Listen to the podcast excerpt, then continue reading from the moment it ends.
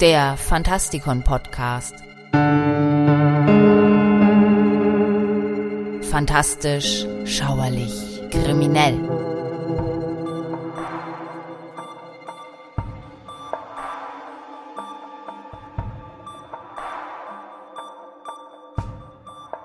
Dartmoor ist ein besonderer Ort, der ein Moor und einen Nationalpark umfasst. Und so wie der Nebel aus dem Wasser aufsteigt, tun es seit langem auch die zahlreichen Geistergeschichten, die es in dieser geheimnisvollen Landschaft gibt, wo flache Hügel mit bizarren Felsen daraus hervorragen.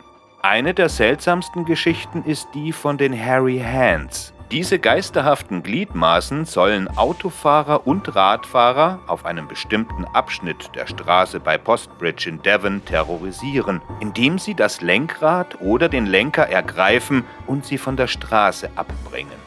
Ach, England, das Mutterland aller Schauergeschichten. Und damit begrüße ich euch zu einer weiteren Ausgabe hier im Fantastikon Podcast. Mein Name ist Michael Percampus und heute geht es um die Phantomhände von Dartmoor.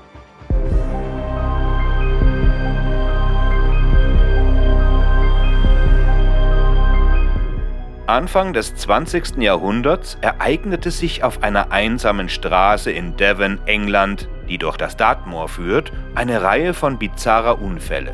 Diejenigen, die überlebten, berichteten, dass sie kräftige, körperlose, haarige Hände sahen, manchmal zusammen mit Handgelenk und Unterarm, die sich an ihrem Lenkrad festhielten. So entstand die Geisterlegende der Harry Hands um diesen unheimlichen Straßenabschnitt im Dartmoor. Im Jahre 1920 wurde ein Auto im Straßengraben gefunden, dessen Fahrer tot am Steuer saß. Die Unfallursache konnte nie geklärt werden. Ein Jahr später war ein gewisser Dr. Halby aus Princeton mit seinem Motorrad und einem Beiwagen unterwegs, als das Fahrzeug in der Nähe des Ortseingangs von Archerton plötzlich außer Kontrolle geriet und stürzte. Im Beiwagen befanden sich zwei Mädchen, von denen einige sagten, es seien die Töchter des stellvertretenden Governors des Dartmoor-Gefängnisses, während andere meinten, es seien seine eigenen beiden Töchter gewesen. Die beiden Mädchen wurden aus dem Beiwagen geschleudert und erlitten leichte Verletzungen, doch der Arzt kam ums Leben, wobei die Todesursache ein Schädelbruch war. Bei der Untersuchung kam der Gerichtsmediziner zu dem Schluss, dass der Unfall auf einen Bruch der Radspeichen und der Achse des Motorrads zurückzuführen war. Nicht lange nach diesem tragischen Ereignis wurde ein Armeeoffizier verletzt, als sein Motorrad von der Straße abkam. Er überlebte und erzählte die Geschichte von muskulösen, haarigen Händen, die sich um seinen Lenker legten und das Motorrad in den Graben zwangen. Die Daily Mail griff die Geschichte bald auf und die geisterhaften Ereignisse machten zum ersten Mal Schlagzeilen. In einem Brief an die Western Morning News vom 24. Oktober 1921 äußerte die in Dartmoor ansässige Autorin Beatrice Chase ihre Meinung zur Ursache. Sie versuchte eine logische Erklärung für die Ereignisse anzubieten, indem sie Folgendes schrieb. Diese merkwürdigen Vorkommnisse könnten auf magnetische Felsen zurückzuführen sein, von denen es im Dartmoor viele gibt.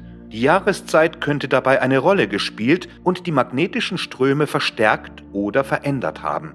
Es hat den Anschein, dass dies alles in irgendeiner Weise mit Metall zu tun hat und das Lenkrad oder die Lenkstange könnte als Leiter fungiert haben.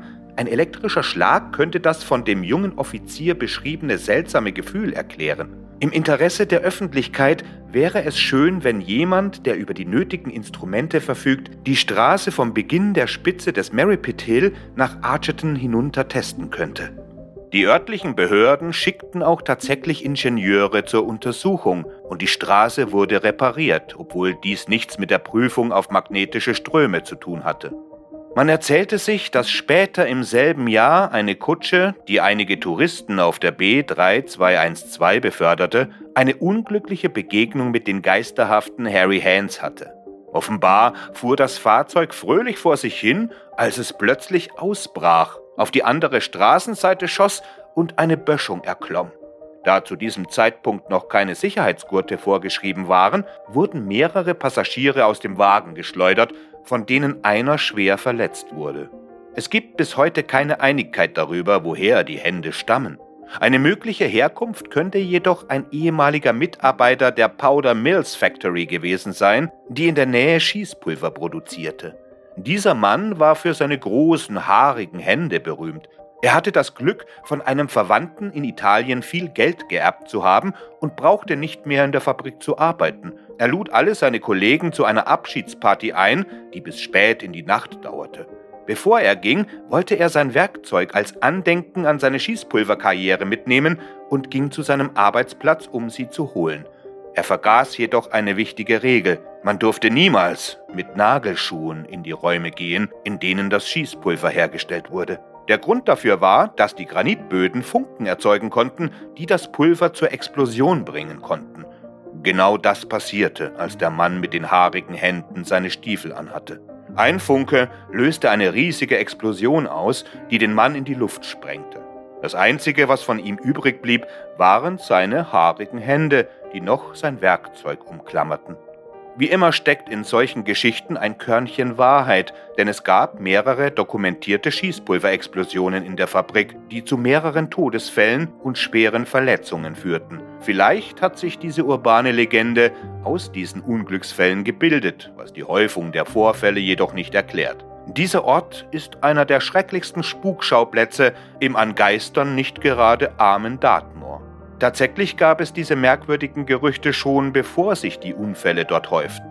Diese Spukgeschichten haben dann den Namen The Phantom Harry Hands erhalten. In den meisten Fällen stürzten die Opfer in eine Böschung und überlebten. Ihre Erlebnisse blieben ein lokales Kuriosum, bis sich im Juni 1921 der erste Bericht über einen bizarren Unfall mit Todesfolge auf der Straße ereignete. Dr. Helby nach diesem bizarren Ereignis begannen sich die mysteriösen Spukgeschichten in der Devon Road zu mehren. Im Sommer 1924 wohnte die bekannte Volkskundlerin Theodora Brown in einem Wohnwagen etwa eine halbe Meile von der B3212 entfernt. Die Autorin von Devon Ghosts von 1982 erinnert sich. Ich wusste, dass es in der Nähe eine sehr ernste Bedrohung gab und ich musste sehr schnell handeln. Als ich zu dem kleinen Fenster am Ende des Wohnwagens hinaufschaute, sah ich, dass sich dort etwas bewegte. Ich erkannte eine sehr große, behaarte Hand, die sich bis zum oberen Rand des leicht geöffneten Fensters hochkrallte. Ich wusste, dass diese Erscheinung meinem Mann, der unten schlief, Schaden zufügen wollte. Fast unbewusst machte ich das Kreuzzeichen und betete inständig, dass wir in Sicherheit sein mögen.